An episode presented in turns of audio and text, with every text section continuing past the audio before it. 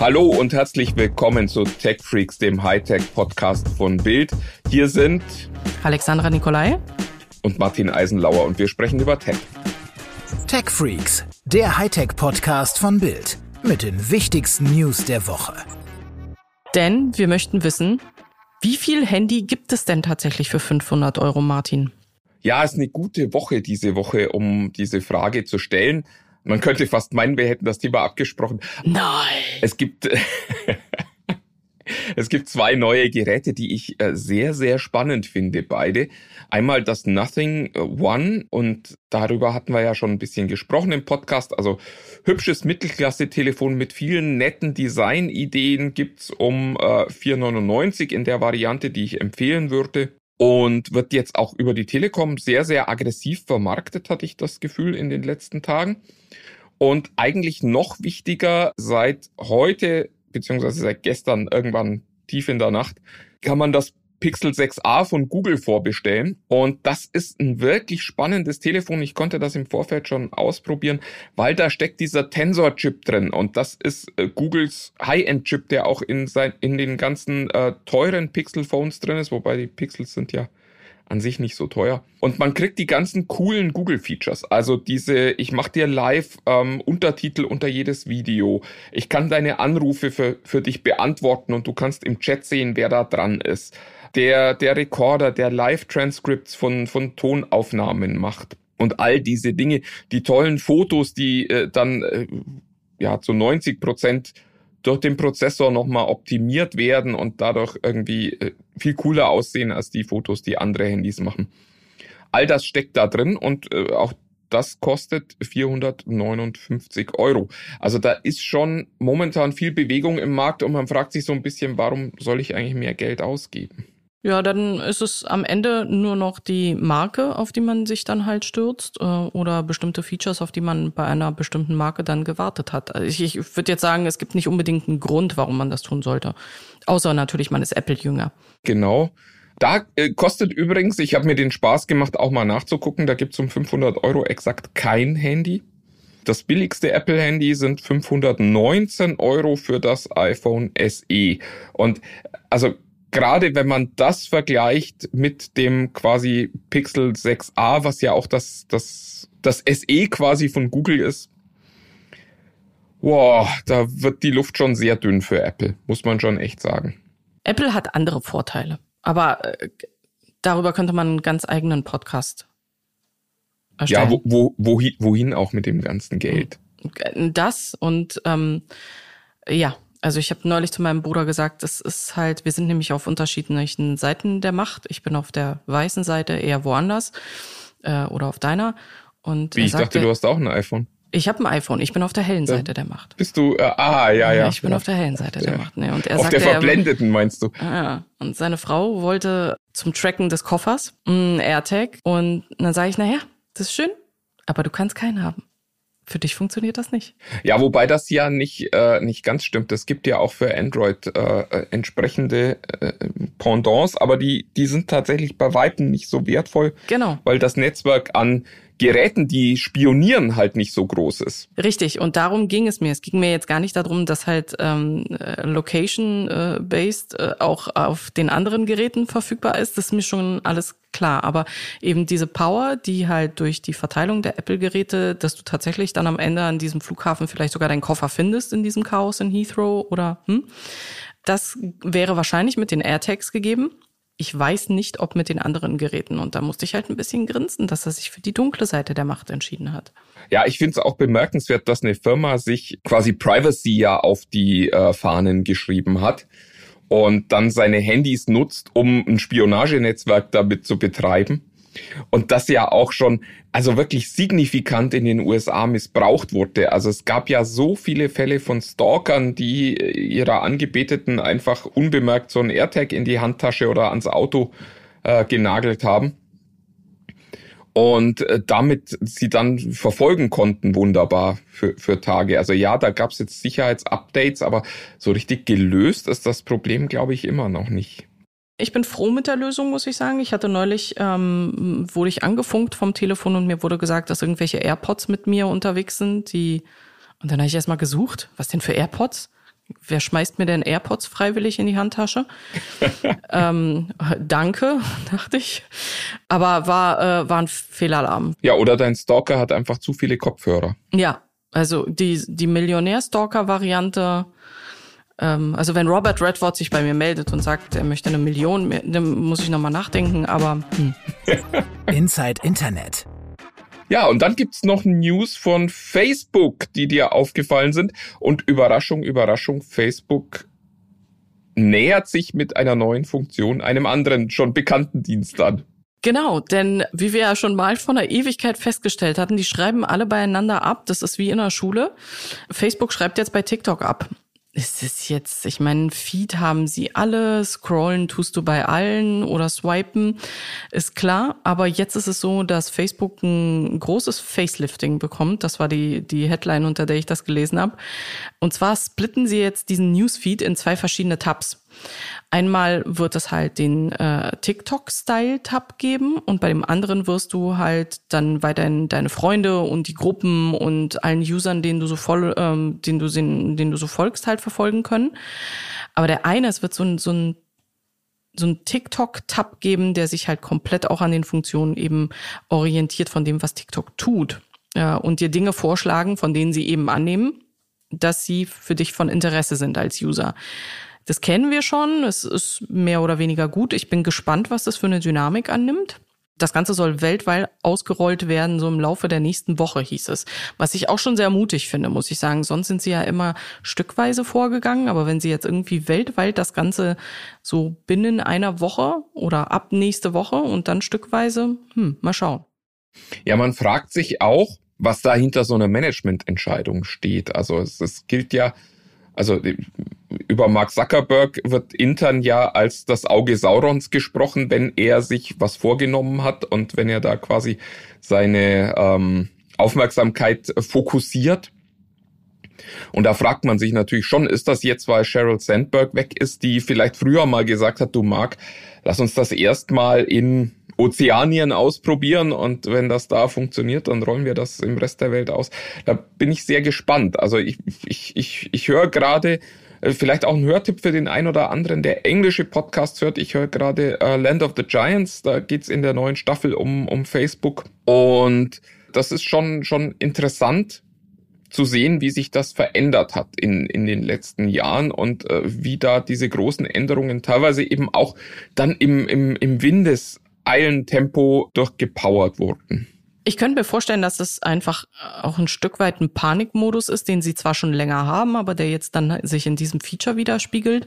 Äh, und es werden ja nicht mehr User bei ihnen derzeit. Ne? Wir, wir haben ja immer wieder berichtet, dass halt die Zahlen runtergehen bei Facebook. So ähnlich sieht's ja auch bei, bei Netflix aus, äh, was ich allerdings mehr der Rezession zuschreiben würde, ähm, persönlich. Aber bei, bei Facebook muss was passieren, damit die Leute wieder hinkommen, denn selbst Google verliert an TikTok. Inzwischen ist das ja auch die neue Suchmaschine für die, für die Gen Zs.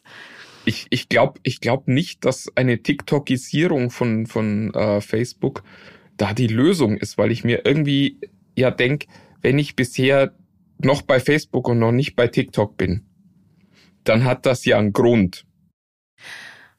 Ja, und gestern habe ich ähm, habe ich einen TikTok gesehen, self-fulfilling prophecy, ne, von Leuten, die erzählt haben, dass sie Instagram gelöscht haben, damit sie sich mehr auf TikTok konzentrieren können. Ja, das hört sich vernünftig an die beiden Dienste sind ja auch so unterschiedlich, wie, wie sie unterschiedlicher kaum sein könnten. Na, man muss seine Aufmerksamkeit halt irgendwohin konzentrieren und seine Zeit so einteilen, dass man sagt, man hat halt genug Zeit für seine Social Media Kanäle. Und wenn man halt so viele von den Dingern hat, dann schaltet man irgendwann Facebook ab zugunsten von TikTok. Hm. Klar, aber ob da dann eben die Lösung ist, Facebook quasi so wie TikTok zu machen. Also das scheint mir strategisch einfach eine, eine interessante Entscheidung, zu sagen, wir gleichen uns so an, dass du am Ende sagst, naja, wenn ich da das Gleiche kriege, kann ich doch auch gleich zu TikTok gehen. Und habe nicht den ganzen Facebook-Kram noch drumrum, der mich bisher ja offensichtlich nicht genug interessiert hat, weil sonst wäre ich ja von Anfang an da öfter gewesen. Also, naja, wir, wir werden es sehen. Genau, ich bin gespannt, was da passiert. Spielzeug. Aber eine Plattform, die halt auch derzeit verliert, PC. Ich habe früher am PC gespielt. lustigerweise ja wie äh, gefühlt alle Deutschen, wir galten ja jahrelang als das PC-Land unter den Gamern, also wo es wirklich so war, dass Konsolen eigentlich ja, wenig Marktchancen hatten. Und das hat sich in den letzten Jahren tatsächlich geändert. Es gab äh, die Tage neue Zahlen äh, vom, vom Spieleverband. Und die äh, Konsole hat inzwischen deutlich zugelegt im Vergleich zum PC. Also es gibt äh, 17,8 Millionen Konsolenspieler hier in Deutschland und nur noch 14,3 Millionen, die sagen, ja, ich spiele am PC. Ich gehöre da inzwischen ehrlich gesagt auch dazu das Tablet, das ja eine Zeit lang mal so als Spielkonsole der Zukunft galt, äh, so ein bisschen abgeschlagen mit 10 Millionen und äh, natürlich wichtigste Gaming-Plattform, wobei ich sage das immer mit, äh, mit so Anführungszeichen, bleibt das Smartphone mit 23,5 Millionen Gamern. Also ich finde ja, Smartphone eignet sich nicht zum Gaming. Also auch Diablo Immortal, das wirklich ein schönes Spiel jetzt fürs Handy war, irgendwie reißt's mich nicht so richtig. Aber da bin ich offensichtlich ein Einzelfall. Weiß ich nicht, ob du ein Einzelfall bist, aber ich kann es ein bisschen nachvollziehen. Das Telefon hat man immer dabei, das heißt auch das eigene Spiel, auch ähm, und wer nimmt den PC aufs Klo mit? Ja, das ist ein Punkt. Aber da, dafür hat man ja eine Switch oder äh, ein Steam Deck. Ja. Und näher gehe ich jetzt nicht auf das Thema ein, aber nur mal so. Äh, das eine ist immer mit dabei, das andere ist halt schwierig immer mitzuschleppen.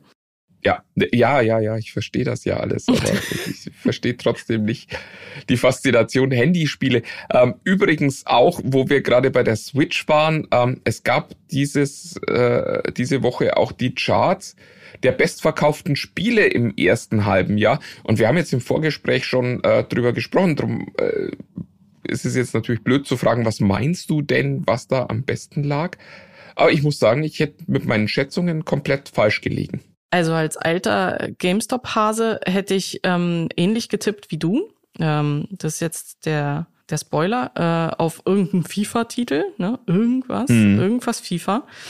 Und danach wäre ich tatsächlich auf die Spiele gegangen wie ein äh, Mario Kart. Also meine Erfahrung äh, ist einfach, dass dass irgendwie das, wo man sich hinsetzen kann und dann irgendwie die Fußballspiele, das äh, ist immer super gut gelaufen, auch mit Vorbestellungen und allem. Und danach kamen in der Regel die ganzen lustigen Sachen, die dann halt auf den Nintendo, auf den auf der Wii damals gespielt wurde. Das ist ja schon länger her, dass ich raus bin. Ja, es ist schon schon irre. Also ich, ich hätte ja äh, Elden Ring erwartet Mhm. Weil, also ich, ich, weiß nicht, es liegt vielleicht auch daran, dass ich es gespielt habe, aber also meine ganzen Newsfeeds sind ja voll mit Elden Ring-Geschichten und ich habe das Gefühl, das ganze Internet ist voller Elden Ring-Geschichten. Also ja, ich glaube auch, aber es ist wirklich überproportional viel im Vergleich zu anderen Spielen, die ich, die ich spiele, was es da an Content gibt. Also offensichtlich gibt's auch in der Blase, die da spielt, ein sehr hohes Interesse, Geschichten zu lesen. Ähm, und die haben es nicht mal in die Top 3 geschafft, und zwar weder in Europa noch in Deutschland. Also ich äh, lese mal vor, die Charts verändern sich nicht so sehr. Ähm, Europa ist tatsächlich Pokémon Legends äh, die Nummer 1. Dahinter kommt Horizon Forbidden West und da kommt dann erst FIFA, wobei man zu FIFA, glaube ich, sagen muss, es ist halt die erste Jahreshälfte. Also FIFA wird in der zweiten Jahreshälfte, wenn dann FIFA 23 kommt, das ja nicht mehr FIFA 23 heißen wird, ähm, auch wieder deutlich zulegen. Da wird es mich wundern, wenn die nicht wieder meistverkauftes Spiel, zumindest in Deutschland sind. Und äh, wo wir schon bei Deutschland sind, in Deutschland ist auch Pokémon auf äh, Platz eins. Auf Platz zwei ist tatsächlich Mario Kart 8, also ein Spiel, das für die Wii U ursprünglich mal entwickelt wurde und damit schon, ich weiß nicht, wie alt ist, zehn Jahre oder so. Und ähm, auf Platz drei auch Horizon Forbidden West. Und das finde ich schon bemerkenswert, dass äh, quasi mit Ausnahme von FIFA alle Titel exklusiv für nur eine äh, Konsole erschienen sind. Was uns ja so ein bisschen sagt, dass die Konsole immer noch gut abhebt. Ja, offenbar. Also das, ich meine, Forbidden West ist in meinen Augen auch tatsächlich das mit Abstand beste Spiel des Jahres. Ähm, Pokémon Legends fand ich ehrlich gesagt auch toll. Also ich würde mir auch wünschen, dass alle zukünftigen Pokémon-Spiele so sind, wie, wie Legends es war. Und Mario Kart, naja, ist halt ein Klassiker, spielt man immer wieder, geht immer wieder. Ich frage mich nur, wo sitzen diese Leute, die bis heute eine Switch haben und noch kein Mario Kart gekauft haben? Also es muss ja, muss ja noch wahnsinnig viele Kunden geben, die äh, da jetzt im ersten halben Jahr hier in Deutschland noch zugeschlagen haben. Und das finde ich bemerkenswert. Also ich, ich dachte, jeder, der eine Switch hat, hat auch automatisch mehr oder weniger Mario Kart.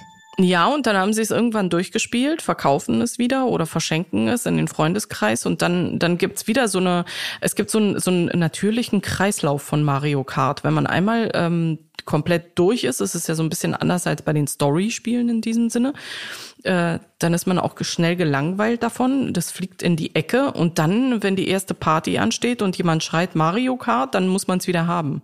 Nun gab's dies Jahr ja auch noch den ersten dieser DLCs mit äh, acht neuen Strecken.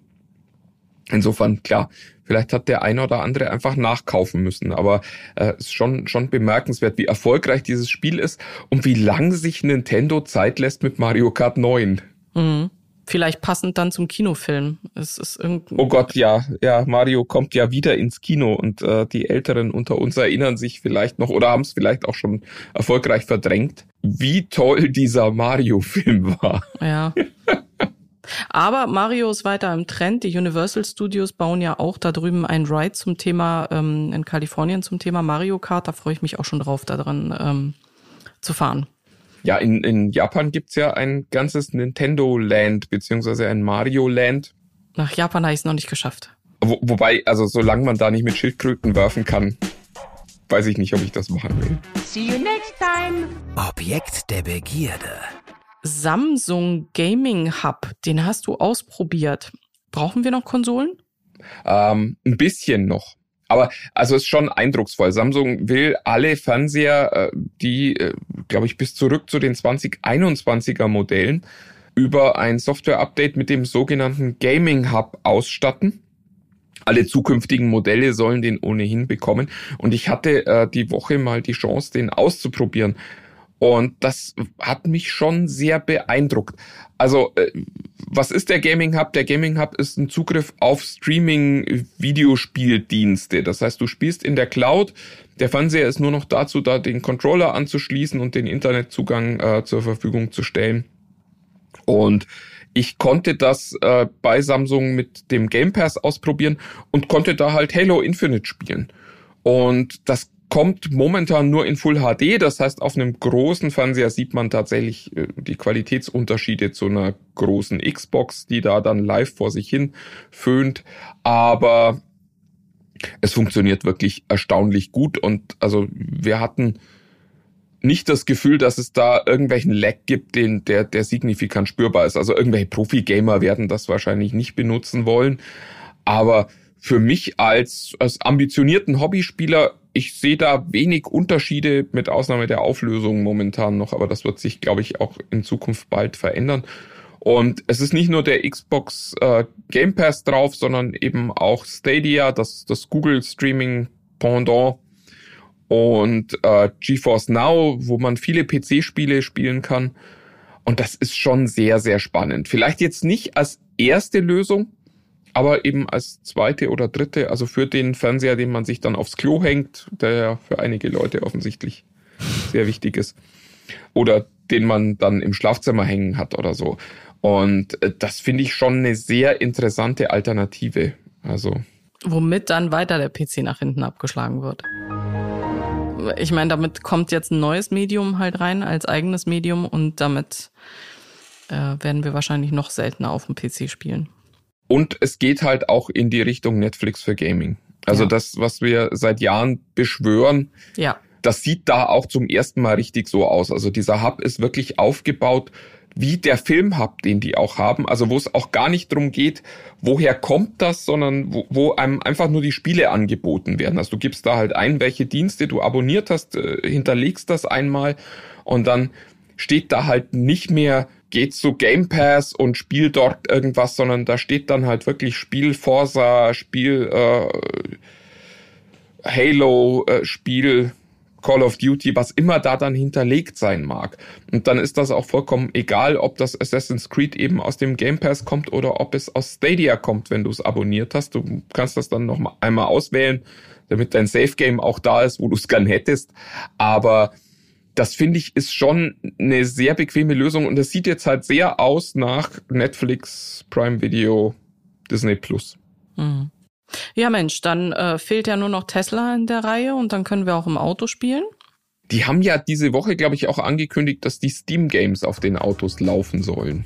Die Frage ist halt, wenn wir jetzt im Auto spielen können, auf der Toilette, im Bett, ähm, was machen wir eigentlich sonst noch so? Ah, ich weiß, ich weiß. Karaoke am See. Karaoke am See. Ja, das Wetter war ja gut genug diese Woche. Ich glaube, damit, äh, genau, verabschieden wir uns für heute und sind auch nächste Woche für euch wieder da. Ich würde sogar sagen, wenn es heißt, äh, TechFreaks, der Hightech-Podcast vom Bild, aber es hört sich so wahnsinnig dämlich an. Schönes Wochenende. Bis dann. Tschüss. Tschüss.